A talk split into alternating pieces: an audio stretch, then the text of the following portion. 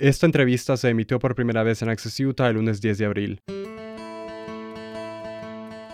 Jennifer Keating es profesora de la Universidad de Pittsburgh. El jueves dará una charla en el ciclo de conferencias Human Tech de la Universidad Tecnológica de Utah.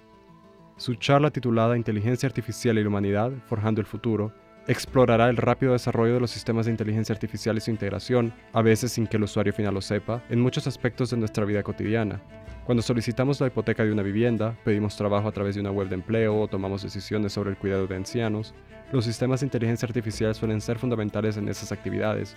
El rápido ritmo al que se desarrollan y evolucionan estos sistemas plantea importantes cuestiones en nuestras vidas. De repente, el pasado otoño, interrumpiendo en nuestra conciencia, surgió ChatGPT.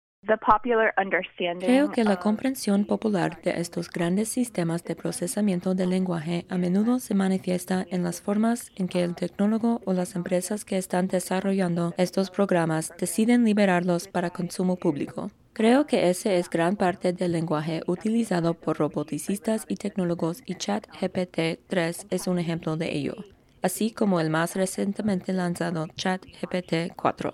ChatGPT Jennifer Keating, ¿podría darnos uno o dos ejemplos de cómo la inteligencia artificial ya está integrada en nuestras vidas?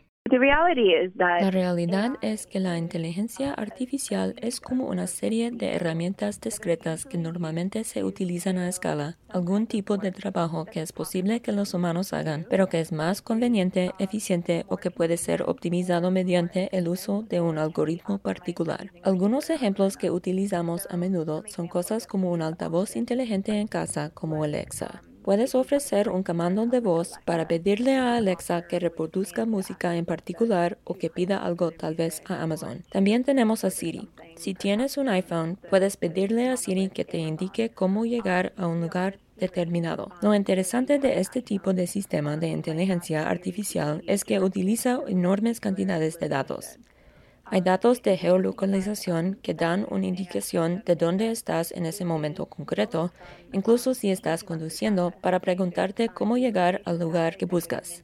El procesamiento del lenguaje es bastante sofisticado ya que el algoritmo puede determinar las palabras que estás diciendo y cuál es la pregunta y luego ofrecer una respuesta precisa, pero también hay sistemas ocultos que están presentes en nuestras vidas. Podemos imaginar cómo se utilizan, pero no necesariamente se nos proporciona documentación explícita. Um, ¿Es usted optimista o pesimista en cuanto a la inteligencia artificial?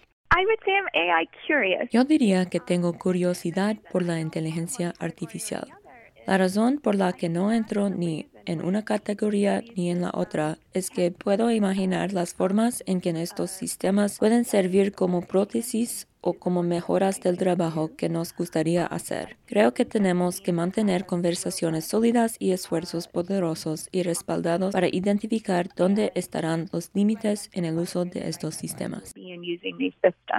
Para escuchar la entrevista completa en inglés, visite upr.org. Para Utah Public Radio, soy Manuel Girón.